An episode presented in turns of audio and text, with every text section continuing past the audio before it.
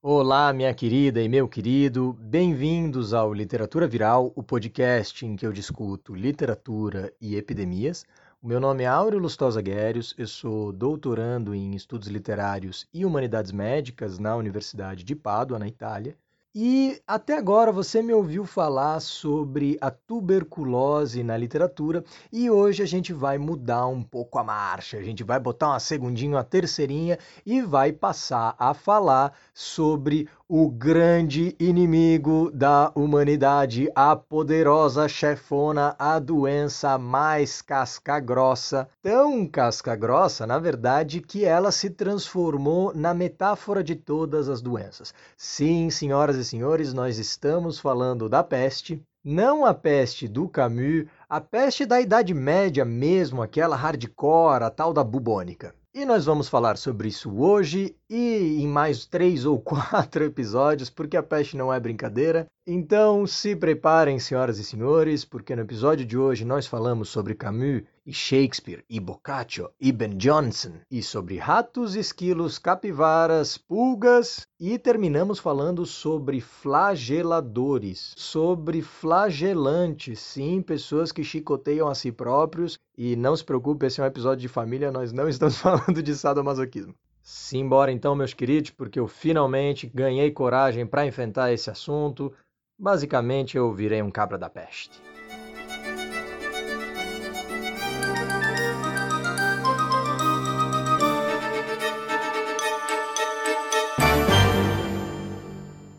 Pois bem, senhoras e senhores, hoje nós finalmente chegamos nela, a doença preferida dos grandes autores da literatura, a doença que aparece em Boccaccio, e em Chaucer, e em Shakespeare, e em Defoe, e em Hesse e finalmente em Camus. Há muitíssimos autores que falam da peste em algum momento das suas obras, esses são só alguns dos nomes.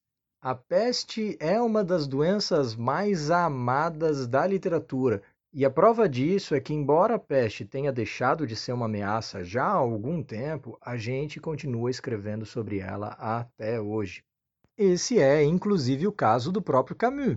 A Peste foi publicada em 1947 e já faziam, portanto, uns bons séculos que a França não via um surto de peste. No entanto, o Camus nasceu em 1913, ou seja, ele tinha 5 anos de idade quando ocorreu a pandemia de gripe espanhola.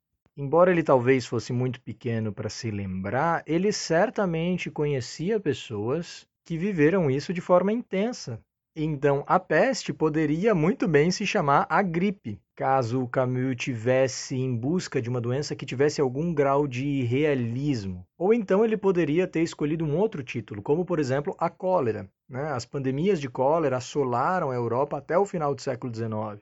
E, portanto, do ponto de vista científico histórico, naquele ambiente, pelo menos fazia mais sentido ele falar de uma epidemia de cólera do que de peste.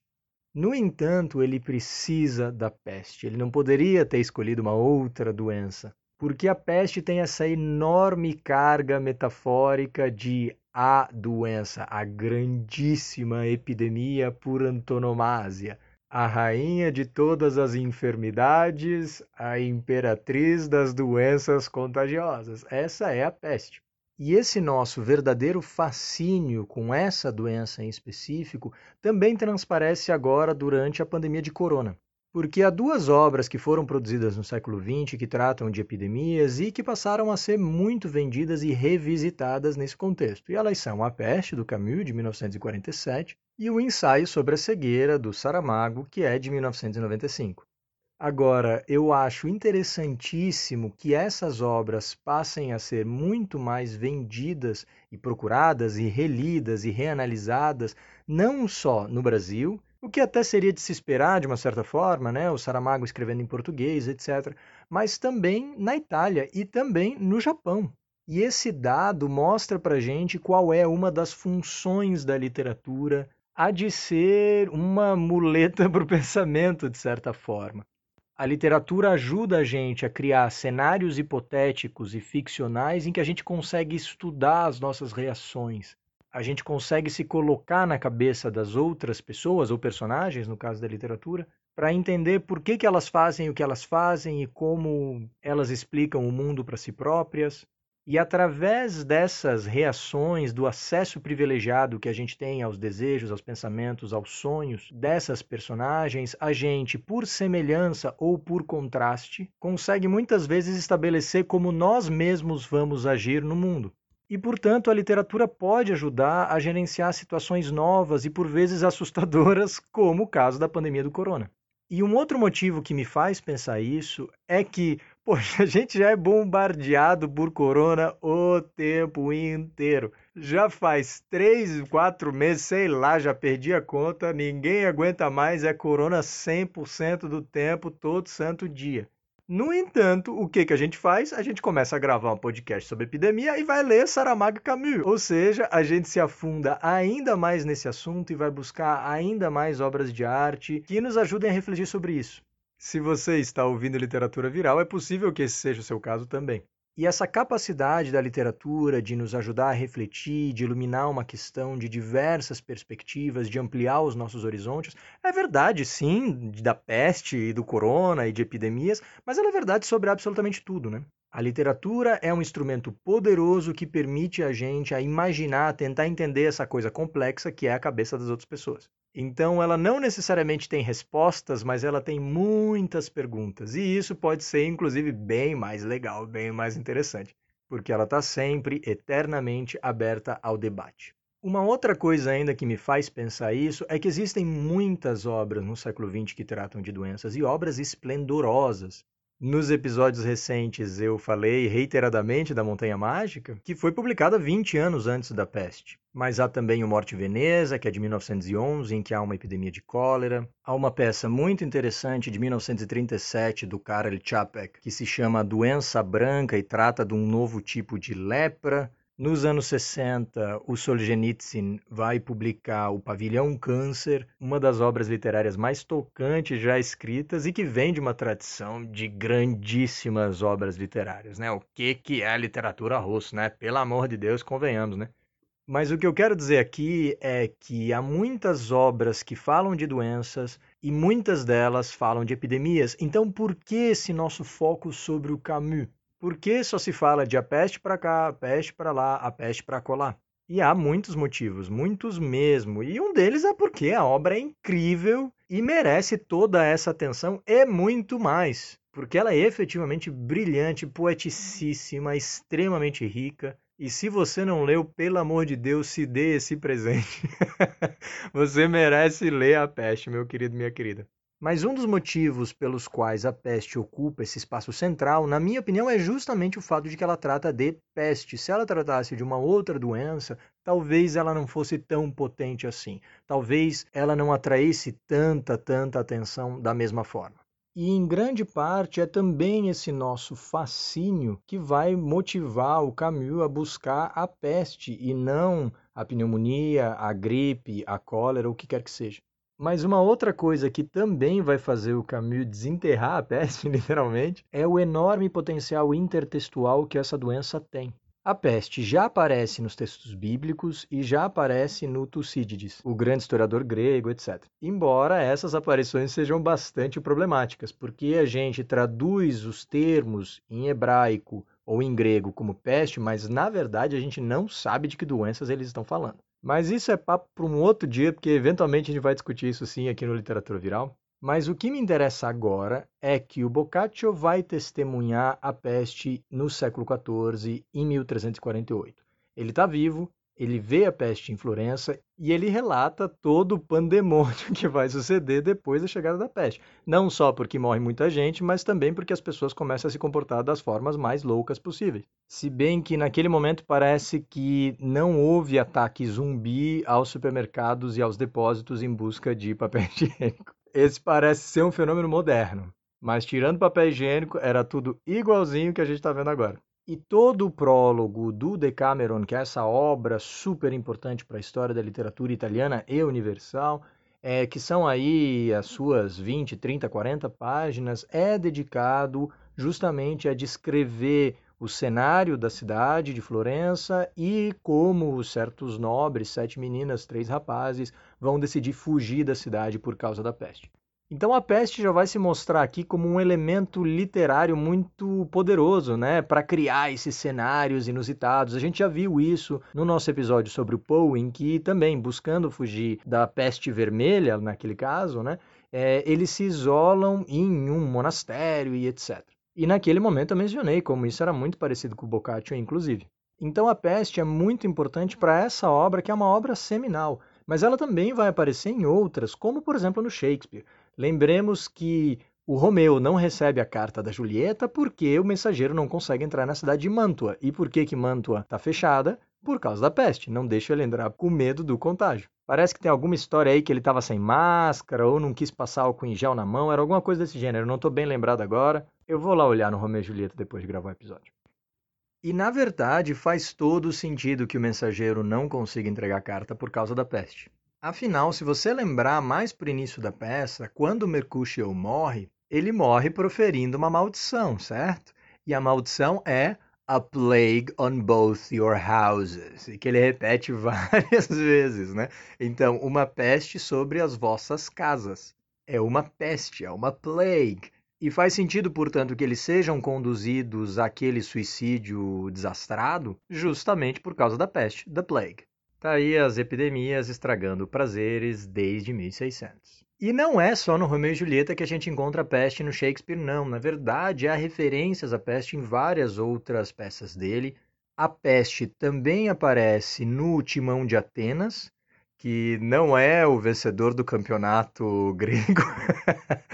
o Timão de Atenas é um cara mesmo. Né? Em inglês, a peça se chama Timon of Athens. Então, ninguém está falando do Mengão ou do Corinthians aqui, não.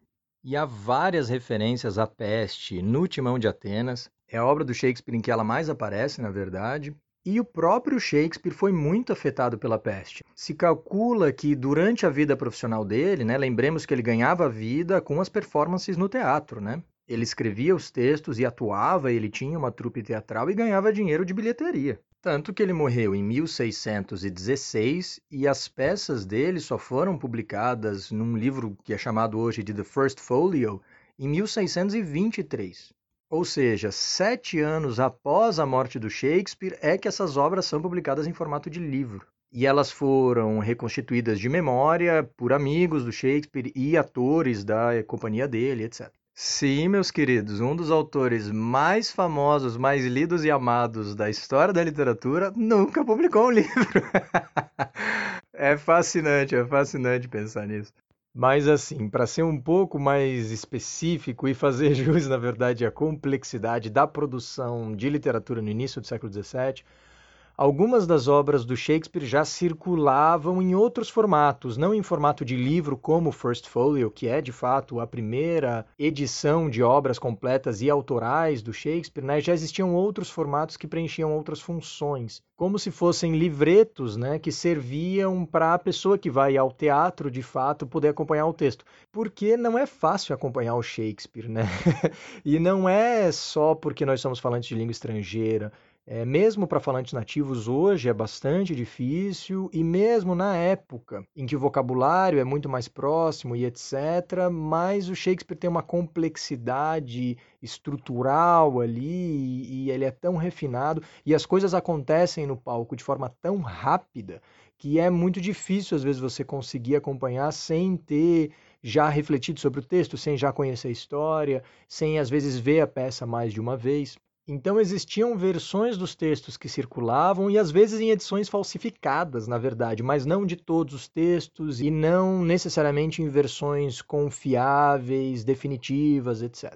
E na realidade, ao longo da história da literatura, essa confusão de espólios, né, dessa quantidade enorme de textos que não foram publicados pelo autor e que por isso é uma confusão editar e, e saber qual é a versão definitiva, qual é o rascunho, etc. Isso é uma situação que é algo comum para muitos escritores, tá? Pensem no Fernando Pessoa, por exemplo, ou pensem no Kafka, cujas obras foram, na sua grande maioria, ou publicados de forma fragmentária em revistas e em vários tipos de mídia que não livros, ou que só vieram à luz de fato póstumamente e por isso às vezes são lacunares ou então que passaram por níveis de edição e revisão diferentes, né?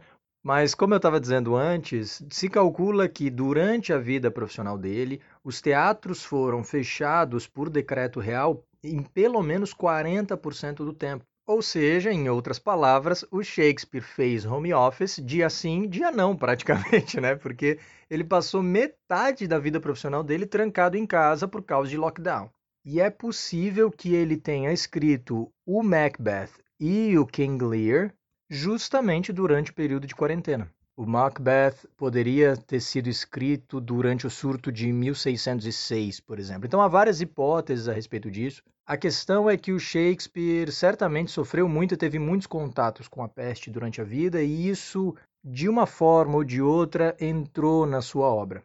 Há outros autores da época que falam um pouco mais da peste e às vezes, inclusive, usam ela como o assunto principal em uma peça inteira, né? Esse é o caso do Ben Jonson, que escreveu uma peça chamada The Alchemist, o Alquimista.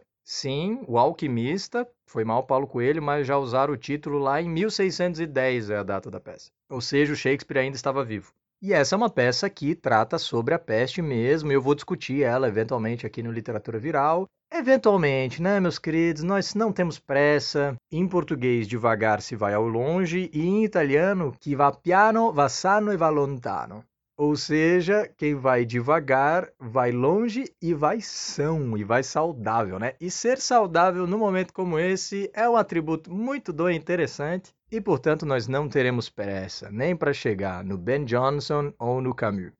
E esses são só alguns exemplos de obras centrais para a história da literatura que vão tratar ou vão pelo menos empregar em algum momento a peste, a peste verdadeira, aquela, a peste negra, o flagelo terrível que dizimou o globo no século XIV e não só.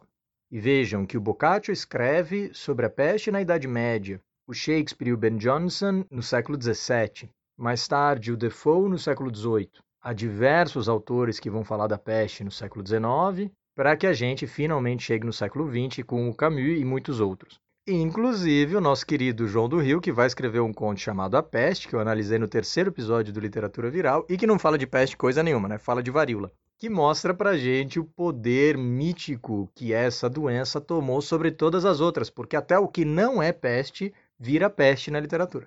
Mas bom, chega de falar de livro, vamos falar da doença, porque se a coisa continuar desse jeito, eu não vou chegar no Jacobsen é nunca. Pois então, a peste. A peste é uma doença causada por uma bactéria que se chama Yersinia pestis. Assim como o corona, a tuberculose e uma quantidade enorme de doenças, a peste é uma zoonose, que significa que é uma doença que afeta outros animais e que passou a afetar seres humanos. E os animais que a Yersinia pestis ataca preferencialmente são os roedores, que são chamados o seu reservatório natural. E nesse caso, reservatório natural não é uma barreira que a gente cria para coletar água da chuva ou algo assim, tá? O reservatório natural é um termo técnico que é utilizado para designar um grupo dentro de uma população em que uma certa doença pode ser encontrada. Né? Então é o caso, por exemplo, do ebola, cujo reservatório natural são algumas espécies de morcego. E assim você pode saber que determinadas espécies estão contaminadas e que elas vivem em determinadas zonas e, portanto, são nesses espaços que é possível que aconteça o que a gente chama de uma spillover, né? o momento em que uma zoonose passa de um animal para um ser humano. Não necessariamente a direção é sempre essa, né? Seres humanos também podem infectar animais. É a discussão que existe, por exemplo, no caso da tuberculose, como eu mencionei em alguns episódios anteriores, porque existe a tuberculose humana e a bovina, e a gente não tem muita certeza quem passou para quem aí. Mas normalmente as zoonoses que atraem a nossa atenção são justamente aquelas em que animais infectaram seres humanos, né? Como acontece com o Hendra, por exemplo, que passou de morcegos para cavalos, de cavalos para seres humanos, ou o próprio corona, que possivelmente também venha de morcegos, ou então o sarampo, que se hipotiza venha da Rinderpest, que é chamada de peste bovina, mas que não é peste coisa nenhuma, porque é causada por um vírus. Mais um ótimo exemplo de como a peste se transforma em um nome para qualquer doença. Mas do ponto de vista genético, o vírus do sarampo é muito parecido com o da peste bovina, e é provável que ele tenha pulado para os seres humanos em algum momento entre o século V antes da Era Comum ou século V depois da Era Comum, nesse espaço de mil anos. Então, o reservatório natural da Yersinia pestis, bactéria que causa a peste verdadeira, aquela, a peste braba, esse reservatório natural é um subgrupo dos mamíferos, os roedores. E vejam que eu não disse rato, eu disse que é roedor, e existe uma grande diferença, porque os pobres dos ratinhos tomam toda a culpa. É sempre culpa do mestre Splinter, mas não é bem por aí, porque a peste afeta todo tipo de roedor, e isso inclui aquele esquilo tão bonitinho que você viu no filminho da Disney. Ou então as capivaras simpáticas que a gente vê nos parques lá em Curitiba ou no Pantanal, ou então o hamster que você tem em casa aí, quem sabe também. Então, não existe uma ligação simples entre essa bactéria e ratos, e sim entre essa bactéria e roedores, que representam quase a metade de todas as espécies de mamíferos. E aqui eu já vou aproveitar a oportunidade para justamente refletir sobre por que são sempre certas espécies, como os morcegos e os ratos, e vejam que morcegos são de certa forma uns ratinhos que voam, né? Que acabam levando toda a culpa, né? E um dos motivos é estatístico, porque é muito mais provável que uma zoonose aconteça entre espécies que são parecidas, né? Então, uma zoonose de um primata para um ser humano é mais provável do que uma zoonose de um crustáceo para o ser humano. Então, claramente, de todo o reino animal, é mais provável que a gente contraia doenças de mamíferos. Agora, dos mamíferos, 40% são roedores e outros 25% são morcegos. Os morcegos são da ordem Chiroptera, que inclui uma gama enorme de espécies. São 17 famílias, 177 gêneros, etc. Né? Curiosamente, o nome de toda a ordem, né, Chiroptera, vem do grego chiro, que é mão, e ptera, que é asa. Então, o morcego é um ratinho que voa com a mão. Se ele voasse com o dedo, o nome dele seria pterodáctilo. Porque ptera é asa, dáctilo vem do grego também para dedo, né? Então, o dedo que voa é o pterodáctilo. Veja só, mas aí já virou dinossauro. Quem diria que os bichinhos lá do Em Busca do Vale Encantado teriam alguma coisa a ver com o corona, né? Mas a questão é que esses grupos de roedores e morcegos são muito amplos. Eles dão conta de mais de 65% dos mamíferos.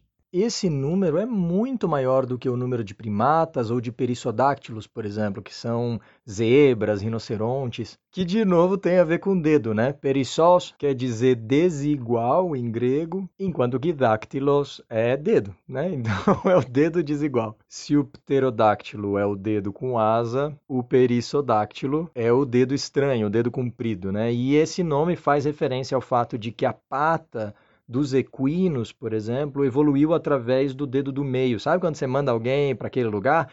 Esse dedo nos equinos, na realidade, começa a crescer, crescer, crescer, e os outros dedos diminuem. Então, na verdade, o cavalo, quando ele cavalga, ele está fazendo isso usando quatro dedos. A pata dele é um dedo só. E a gente consegue acompanhar isso através da anatomia comparada e também isso deixou marcas no registro fóssil, então a gente consegue observar esse processo em que progressivamente a patinha, o dedo vai tomando o lugar da mão, é muito curioso. E isso é muito interessante, mas não tem nada a ver com o meu assunto.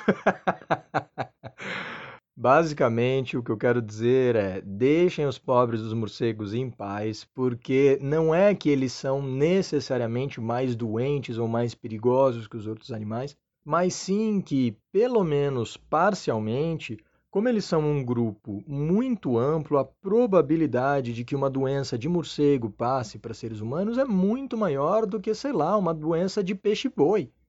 tá? Até porque você interage muito menos com peixe-boi, porque a ordem do peixe-boi, que é a sirenia, que vem da palavra sereia em latim, ocupa uma porcentagem, uma fatia razoavelmente menor dentro do grupo inteiro dos mamíferos. Então é simplesmente estatisticamente menos provável que isso aconteça. Claro que existem muitos outros fatores a serem levados em consideração também, mas esse é um deles. Que é algo parecido de por que, que a gente escuta falar que muitas doenças se originam na Ásia. E um dos motivos para isso acontecer é justamente a distribuição populacional. Mais da metade da humanidade está na Ásia, então a probabilidade de que algo aconteça lá é, por definição, maior do que em outros lugares. Basta a gente fazer um cálculo muito simples. Neste momento, 59% da população do globo vive na Ásia, enquanto que um pouco mais de 5% vive na América do Sul. Esse dado por si só já demonstra que é 12 vezes mais provável que uma nova doença surja na Ásia do que na América do Sul, porque eles têm uma população 12 vezes maior. Então, lembre disso na próxima vez que você vê alguém reclamando da sopa de morcego e sei lá mais o que, que supostamente eles comem não sei aonde. Eu sempre me sinto um pouco mal quando eu escuto isso, porque aqui em Floripa a gente come cada coisa, meus queridos, que porque, sinceramente, para quem reclama da sopa de morcego lá da China, nunca viu uma ostra gratinada aqui de Floripa, né? Porque, olha, quando tu vai comer lá nos restaurantes na beira da praia lá em Cacupé, e tu pede assim uma ostrina vinagrete, ô meu querido, aquilo é uma delícia. Só que é feio que é o diabo também. E além disso, tem o problema do camarão, né? Pô, é bom demais, eu me encarno. Mas, aquele bicho é mais feio que o Fred Krueger. Ou não dá, ou não dá. Camarão é feio demais, mano. Mas então tá bom. A peste é causada por uma bactéria, Yersinia pestis, que se mantém viva através de um reservatório natural que corresponde aos roedores, 40% dos mamíferos, e é, portanto, uma doença de rato, sim, mas também de esquilo, também de hamster, também de capivara. E se duvidar, até do Nosferato, se você lembra daquele dentinho dele lá, não deixa o pré-requisito, ele preenche. E um dia nós falaremos do Nosferato claramente aqui no Literatura Viral. Agora, para que a bactéria possa chegar nos roedores, ela vai se aproveitar de um vetor, uma pulguinha. Nesse caso, se trata de uma espécie de pulga específica. Lembremos que a pulga não vive só atrás da orelha, né? E ela não dá só coceira. Ela, na verdade, se alimenta através do sangue dos hospedeiros. Então, ela funciona exatamente como um mosquito. Ah, ótimo, né? ela funciona. Ela se comporta da mesma forma como um mosquito, um carrapato, um piolho, etc. E a bactéria Yersinia pestis vai se aproveitar, na verdade, de uma espécie específica de pulga, que é a Xenopsila cheopis. E eu só estou dizendo isso porque o segundo nome dessa espécie, Cheopis, vem do faraó do Antigo Egito. Porque, se você lembrar lá das suas aulas de história, ou do gibizinho do Tintim, ou então do filme da Múmia, você vai lembrar que a grande pirâmide de Giza também pode ser chamada de pirâmide de Quéops. Quéops, que é a helenização, ou seja, é a palavra grega para se referir ao faraó que em egípcio se chama Khufu. Então o nome da pirâmide de fato deveria ser pirâmide de Khufu.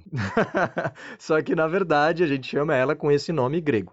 E como essa espécie de pulga foi descoberta e descrita pela primeira vez no início do século XX, ela foi encontrada no Sudão, que é muito próximo do Egito e essas regiões estão historicamente ligadas, né? Então ela recebeu esse nome em homenagem ao faraó e em referência à região em que ela foi encontrada. Não é que ela seja assim uma praga de Osíris ou que ela tenha alguma descendência mitológica.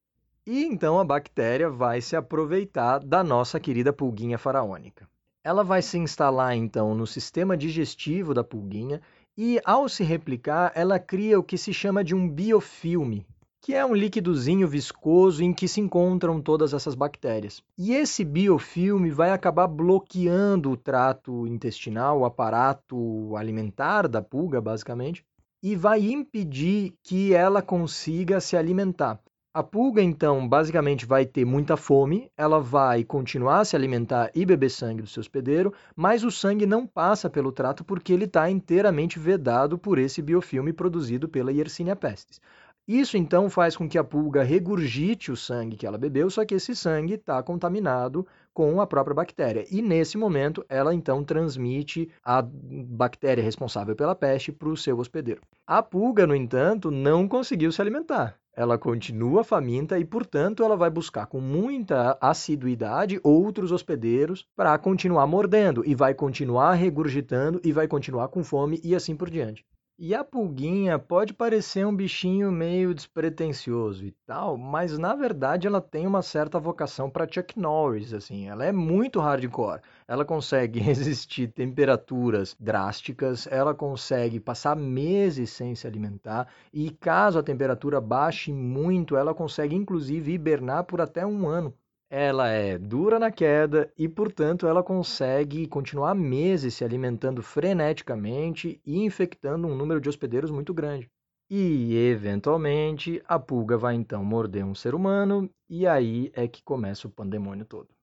Quando a bactéria entra na corrente sanguínea de um ser humano, ela vai passar de 1 a 7 dias sem se manifestar, incubada. Mas depois desse período de incubação, ela vai atacar o sistema linfático e vai causar febre, dor abdominal, dor de cabeça, fraqueza, vômitos e o seu sintoma mais característico, que é a inflamação dos gânglios linfáticos. Os gânglios vão inchar então e vão aparecer esses nódulos na virilha, na axila e no pescoço, que são os bulbos, que é uma palavra aí que a gente encontra na botânica, né? A gente fala o bulbo é uma parte do caule, né? A gente come, por exemplo, o bulbo da cebola, também é uma parte da lâmpada e tal, mas nesse caso a peste vai se chamar peste bubônica. E esse termo vem do grego bubon ou vuvon, o grego é que nem o espanhol, ele mistura um pouco o B e o V. Mas bubon quer dizer virilha em grego. E a doença recebeu o nome de bubônica justamente porque é na virilha que estão os gânglios linfáticos que com frequência incham, inflamam e ficam então protuberantes. Então, por incrível que pareça, sim, existe uma relação entre cebola, virilha e peste. Meu Deus do céu. Porém, ainda mais assustadora é a taxa de letalidade dessa doença, porque a peste bubônica mata 80% das suas vítimas. Ou seja, 4 a cada 5 pessoas que contraírem a doença vão morrer. Se a gente compara isso com os 2% da taxa de mortalidade do corona, a gente consegue ter um, uma ideia muito diminuta do que, que devia significar, do verdadeiro terror primevo, inigualável que essa doença deveria causar nas pessoas. Ela é, sim, praticamente uma sentença de morte. E mesmo hoje, em que casos de peste são muito mais raros, mas eles ainda existem, e que a gente pode tratar e curar usando vários tipos de antibióticos, ainda assim a taxa de letalidade da Yersinia pestis é de 10% com o uso de antibióticos. Vejam que, mesmo usando toda a capacidade da medicina moderna, ainda assim o melhor que a gente consegue fazer é fazer com que essa taxa caia para 10%, cinco vezes mais do que o corona. Essa é a forma de peste mais comum, a peste bubônica, que ataca o sistema linfático. Mas, eventualmente, a bactéria pode também afetar principalmente a circulação sanguínea. Em uma outra variante, que não é mais a peste bubônica, mas a peste septicêmica, e que, além de todos os outros sintomas, vai causar também sangramentos, nariz, boca e ânus, vários problemas de coagulação, inclusive vômito com sangue, e ela causa gangrena, ou seja, as extremidades, os pés e as mãos e o nariz tendem a ir apodrecendo, porque elas têm dificuldade de serem é, irrigadas por sangue. E então, progressivamente, ela causa falência múltipla dos órgãos e a mortalidade dela é praticamente 100%. Sim, meus queridos, 100% de letalidade. Que é a mesma coisa que vai acontecer na terceira e última manifestação da peste, que é bem mais rara, felizmente, mas quando a circulação sanguínea acaba permitindo que a Yersinia pestis ataque o pulmão, o sistema respiratório, portanto, a bactéria vai ganhar a capacidade de se espalhar assim como o corona, através do ar, através de pequenas partículas que o paciente secreta, e elas são microscópicas. Então, nesse momento, o mesmo tipo de transmissão do corona vai se aplicar e a peste não vai mais precisar do vetor da pulga e dos ratos para conseguir se espalhar. Vai existir um contágio humano de pessoa para pessoa. E essa transmissão aérea interpessoal vai permitir que a possibilidade de contágio seja muito maior, o que é uma péssima notícia, porque essa variante da peste também mata em 100% dos casos e muitas vezes em 36 horas, inclusive. Ou seja, ela é muito veloz, muito letal. Ou seja, nós estamos falando de uma bactéria que, quando infecta seres humanos, se manifesta de uma dentre três formas, e a forma mais benéfica envolve uma letalidade de 80%. Em todos os casos, a morte segue em poucos dias, muitas vezes envolvendo sintomas que são grotescos, como você vomitar sangue e ter as mãos e os pés gangrenados. E então, agora que você já conhece como a peste se espalha e os seus sintomas e a sua taxa de letalidade, não é nem um pouco difícil entender por que, que ela passou a ocupar o primeiro lugar no pódio.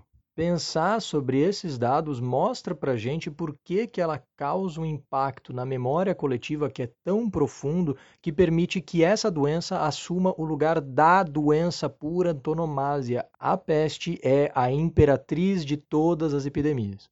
Sinceramente, se a gente quiser pensar essa doença em relação ao corona, eu acho que a gente poderia dizer que o corona está para a peste, assim como o Bob Esponja está para o Mike Tyson, sei lá.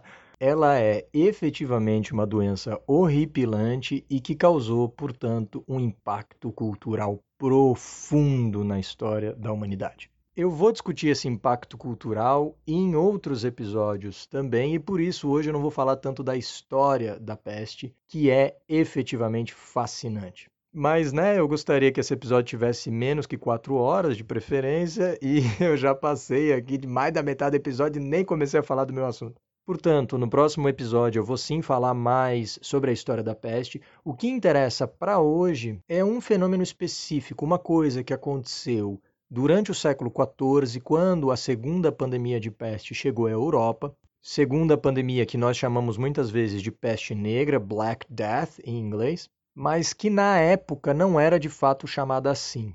Os homens e mulheres que passaram por essa experiência normalmente se referiam a ela quando escreviam em latim usando o termo magnas mortalitas, ou seja, a grande mortandade, a grande morte. Mas independentemente de a gente chamar a segunda pandemia de peste de Black Death ou de Magnas Mortalitas, a questão é que a morte continua sendo um tema central. Ambos os nomes envolvem absolutamente a morte, que claramente nesse contexto era uma experiência corriqueira, frequente, cotidiana.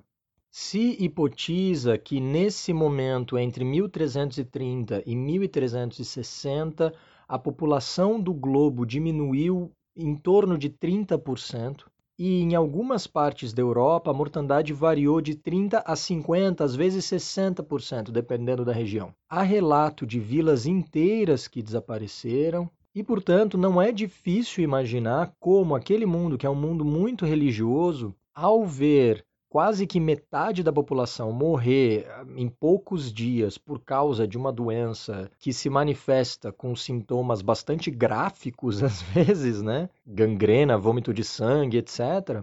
Não é tão difícil entender que as pessoas vão achar que efetivamente chegou o fim do mundo, que se trata do apocalipse e, portanto, claramente vai existir uma interpretação majoritária que é uma interpretação religiosa desse fenômeno toda epidemia em larga escala, toda pandemia nessa magnitude, convida sempre a uma reflexão que é também teológica, né? Porque se Deus ama, se Deus é todo-poderoso, se Ele está em todos os lugares e se Ele é onisciente, Ele sabe tudo, como é que isso pode acontecer? Como é que pecadores e inocentes morrem em pé de igualdade, né? Então existe um problema para ser resolvido aí dentro. Então existe uma dificuldade de harmonização desses atributos da divindade. Como é possível harmonizar esses conceitos de um Deus que é misericordioso e que ama, mas que manda a peste ao mesmo tempo? Isso é algo complexo e intrincado, e isso, em verdade, se chama o problema do mal dentro da teologia. E, do ponto de vista da cultura popular, da religiosidade da população, há muitas respostas possíveis a esse problema. A adoração dos santos, por exemplo, sofre uma transformação e novos santos ganham enorme relevância, como, por exemplo, São Rocco, São Rocco, que aparece no sul da França e na Itália e que a gente discutiu no episódio 6 e 7, em que eu falei do Giovanni Verga. E eu pretendo no futuro fazer um episódio somente sobre o São Roque, né, que é como ele chama, o santo protetor do rock and roll. Esse é um santo que vai surgir nesse contexto da segunda pandemia de peste. E há outros santos cujo processo de veneração vai ser completamente alterado. Um exemplo é São Sebastião, cuja veneração vai se transformar radicalmente, e o processo dessa transformação é fascinante, é muito interessante, isso chega ao século XX e ao século XXI, na verdade. Mas o fenômeno que nos interessa especificamente para o episódio de hoje é um movimento específico dentro do cristianismo, que é o movimento dos flagelantes ou dos flageladores. Lembremos que a palavra flagelante vem do latim flagellum, que é chicote, ou flagellare, que é chicotear. Um flagelante é, portanto, alguém que se chicoteia, alguém que se pune, que mortifica o corpo. A palavra flagelo, além de significar chicote, punição, ela também vai assumir conotações metafóricas, né? E, por exemplo, a gente escuta falar de Átila, o flagelo de Deus, né? Ou então do termo o flagelo aplicado à peste ou a uma epidemia em geral. E nesse sentido, flagelo é associado à ideia de catástrofe. E há, inclusive, muitos micro-organismos, bactérias e etc., espermatozoides, que têm o seu flagelo, né? Aquele rabinho lá que fica muito louco, que eles usam para nadar. E é exatamente, ele se chama assim porque ele parece mesmo um chicotinho. E os flagelantes são um movimento autônomo e descentralizado que já existia antes da chegada da peste mas que chegou ao seu apogeu justamente nos anos ali de 1348 até 1353, 54, que são mais ou menos os seis ou sete anos em que a peste devastou a Europa pela primeira vez. Né? Ela depois ia se manifestar uma vez a cada geração, mais ou menos, a cada 15 ou 20 anos, ela ia passar e levar mais uma porcentagem da população. Então, se ela dizimou 30, 40, 50% da população no século XIV, ela voltaria 3, 4 vezes por século dali por diante, e cada vez que ela passava, ela levava uns 3%, uns 4% e etc.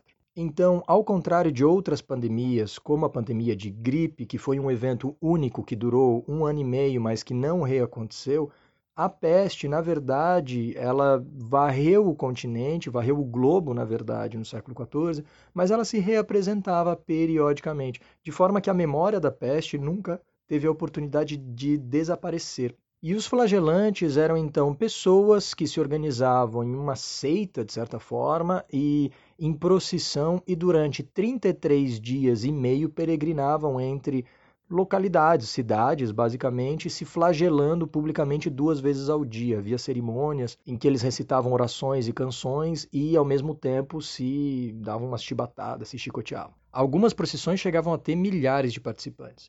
E eles iam então de cidade em cidade. Esse é um movimento que começou na Itália e, na verdade, razoavelmente antes do início da peste. A primeira notícia que a gente tem de um grupo flagelante é de 1259, na cidade de Perugia. E Perugia é bem no meio da Itália, um pouco acima de Roma.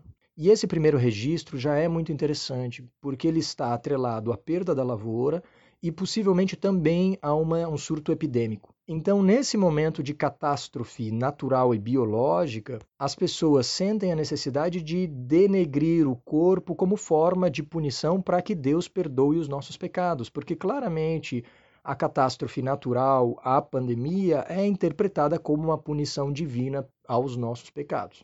Há um problema, no entanto. Percebam que o cristianismo é uma religião que prega sim a mortificação do corpo, né? Há jejuns, há a clara negação de instintos sexuais, e em outros sistemas próximos, como o judaísmo ou o islã, há também restrições alimentares, você não pode comer carne de porco, você não pode consumir álcool, etc. Todos esses são elementos de mortificação da carne. Veja que a palavra morte está dentro da palavra mortificar. E isso não é necessariamente ruim, isso é bem visto no seio do cristianismo. A questão é que os flagelantes, muito rapidamente, perdem as estribeiras e começam a fazer coisas tão grotescas e tão sangrentas e tão violentas que eles praticamente de imediato perdem o apoio da igreja. Então há já uma condenação papal em 1261, ou seja, dois anos depois do primeiro movimento registrado em documentação, né? não quer dizer que ele seja o primeiro de fato, mas o primeiro a ter sido registrado. O movimento poderia ser já mais velho. Né? Mas eles já são banidos pelo Papa em 1261 tá? e são considerados sim heréticos. O que, no entanto, não impede que esse movimento cresça exponencialmente durante a peste negra. E ele realmente chega no seu pico em 1349, o primeiro ano após a pandemia de peste. Como eu mencionei antes, ele é um movimento espontâneo, autônomo, em que as pessoas se organizam voluntariamente. Há uma crença milenarista, né? ou seja, atrelada à ideia de que nós estamos prestes a viver o apocalipse, o fim do mundo está próximo e, portanto, é necessário mortificar o corpo e receber a redimissão dos pecados. E esse é justamente o problema com o Vaticano, na verdade. O Vaticano nega aos flagelantes a autoridade de redimir os próprios pecados dessa forma. E é justamente essa polêmica que vai gerar a condenação deles enquanto hereges já em 1261, ou seja, antes da peste chegar, mas depois, quando esse movimento cresce, e chega ao pico em 1349, novamente é uma bula papal de Clementino VI que novamente reafirma que eles são hereges, e em 1372 isso é reconfirmado de novo pelo Gregório XI. E vejam que se eles precisam reconfirmar essa condenação 23 anos depois, significa que não funcionou muito bem a proibição no primeiro lugar, né? E esse movimento, que inicialmente começou na Itália, vai se expandir e vai tomar a Europa Central, a Península Ibérica, Inglaterra, Escandinávia.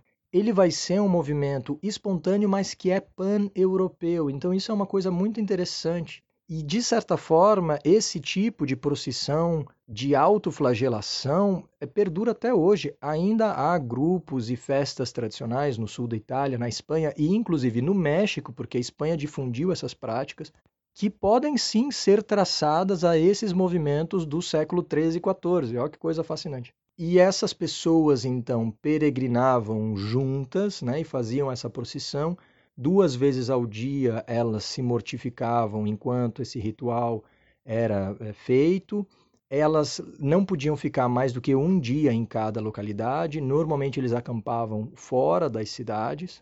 E todo o percurso levava 33 dias e meio, em uma clara ressonância com a idade de Cristo e ao dia da crucificação. Eventualmente, alguns desses movimentos adotariam chapéus cônicos né, e cores brancas, e são justamente a base do tipo de roupa que a gente associa ao Ku Klux Klan. Veja que eles fazem procissões carregando cruzes, são muito violentos também, são extremistas da mesma forma. Então, embora não haja uma linha direta entre uma coisa e outra, o Ku Klux Klan certamente está se inspirando nesse tipo de movimento.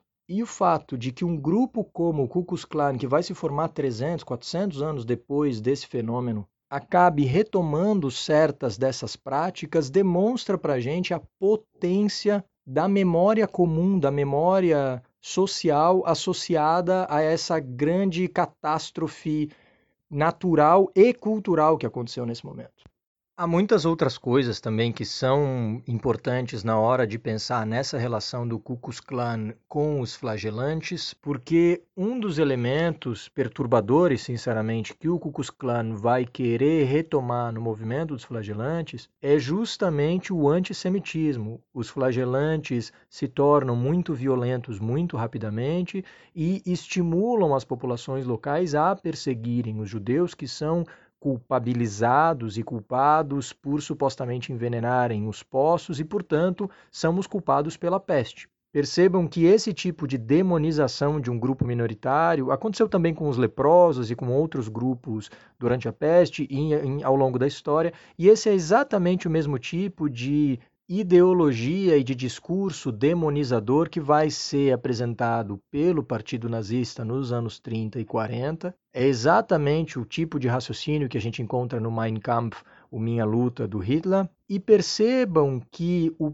próprio nazifascismo, na verdade, é um sistema baseado sobre o Ku Klux Klan. No Anatomia do Fascismo, do Paxton, que estuda justamente de modo comparativo o nascimento dos movimentos fascistas no início do século XX na Europa, mas também no Brasil, na Argentina, em vários lugares do mundo, na verdade, o Paxton vai justamente mostrar como o primeiro grande antepassado desses sistemas opressores, totalitários e desumanos é justamente o Ku Klux Klan. E é estranhíssimo parar para pensar que o Ku Klux Klan está se formando em contraposição a esse tipo de fenômeno tão estranho e tão extremo e que surgiu no momento de grande conturbação e turbulência política, social, econômica, cultural. De certa forma, quando você vê uma pessoa a cada duas morrer no espaço de quatro anos, dá para entender por que os flagelantes se comportam da forma como eles se comportam, né?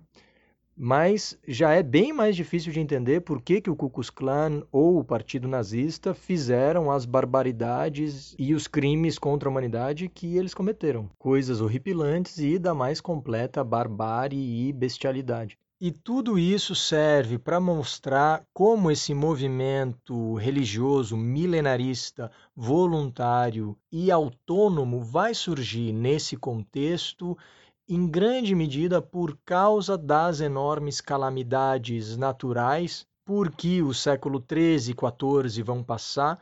E esse movimento dos flagelantes está indissociavelmente relacionado à peste. Se trata de um grande fenômeno religioso, social, cultural que vai causar não só um grande impacto na época, por exemplo, custando a muita gente a sua vida, mas que vai tocar até grupos reacionários após a abolição da escravatura nos Estados Unidos, e vejam que o Ku Klux Klan existe até hoje, e que vai voltar à sua plenitude no meio do século XX com o florescimento desses movimentos nazifascistas. Então tá aí a peste negra criando problema pra gente do século XIV até os dias de hoje. E por hoje vai ser isso, meus queridos. Talvez vocês estejam se perguntando, mas Áureo, onde é que tu quer chegar? Tu falou do Camus, depois da literatura medieval, depois da literatura do início da Idade Moderna, depois de como a peste funciona, né? O que causa e como ela se comporta no corpo, para depois falar de um fenômeno religioso do século XIV. E por que, que eu usei esse enfoque específico? Porque, se você bem lembra, no episódio anterior eu prometi que eu ia falar do nosso queridíssimo, do nosso cientificíssimo Jens Peter Jacobsen, um autor dinamarquês muito influente para a história da literatura do século XX, que exerceu, por exemplo, uma influência cabal sobre o Rainer Maria Rilke, né, o Rilke, que é um grande, grande, grande poeta da mesma estatura do Fernando Pessoa do início do século. E no conto que eu pretendo analisar do Jens Peter Jacobsen, um conto que se chama A Peste em Bérgamo, nós vamos justamente ver esse grupo de flagelantes em ação. E como o assunto é muito longo e muito complexo, ele acabou exigindo um episódio todo para si. Então, no próximo episódio, nós vamos sim discutir esse conto. E todo esse falatório vai fazer mais sentido. Não se preocupe, não é trabalho jogado fora, então guarde o molho, porque a gente vai fazer a massa no próximo episódio e aí finalmente você vai poder se deliciar no seu banquete. Antes de nos despedirmos, meus queridos e minhas queridas, eu gostaria de fazer uma recomendação para vocês, porque eu tô me sentindo muito chique. Lembram daquela música dos anos 70, assim, isso é chique? Isso é chique. Bom, o caso é que eu dei uma entrevista para um grupo de estudos da Universidade de Munique, na Alemanha, que se chama Vigilanzkulturen, então Culturas da Vigilância, que é um grupo de estudos da universidade lá, que envolve todo tipo de pesquisador, professores, é, doutorandos e etc. E como o tema da minha tese de doutorado é, em parte, o que eu exploro aqui no Literatura Viral com vocês, que é justamente o cruzamento entre as epidemias e a história da arte, eles me convidaram para uma entrevista em que a gente discutia esses tópicos e etc. E ela já saiu, está no site deles lá. Eu coloquei no link mágico lá do meu Instagram. Então, se vocês entrarem no literatura.viral, tem um link. Esse link dá acesso a tudo. Vocês encontram os episódios do podcast lá dentro, várias aulas abertas, inscrições para futuras palestras, se alguém quiser. E um desses botõezinhos lá nesse link é justamente essa entrevista para a Universidade de Munique. Então, quem quiser dar uma olhada, fica o convite. A entrevista está em inglês, né? Mas melhor que em alemão, suponho. então, quem quiser dar uma olhada, tá lá, é grátis, é só entrar, dar uma lida, um pouquinho mais acadêmico do que a gente discute aqui. E eu estou muito contente pelo convite, pela oportunidade. Assim como é uma alegria fazer os episódios por literatura viral, porque eu acho que até dá para perceber que eu me divirto horrores aqui. Né? E por hoje é só, meus queridos e minhas queridas. Na semana que vem, então, nós vamos finalmente discutir A Peste em Bérgamo, um texto de 1881 do nosso querido Jens Peter Jacobsen. Um abraço a todos e até a próxima.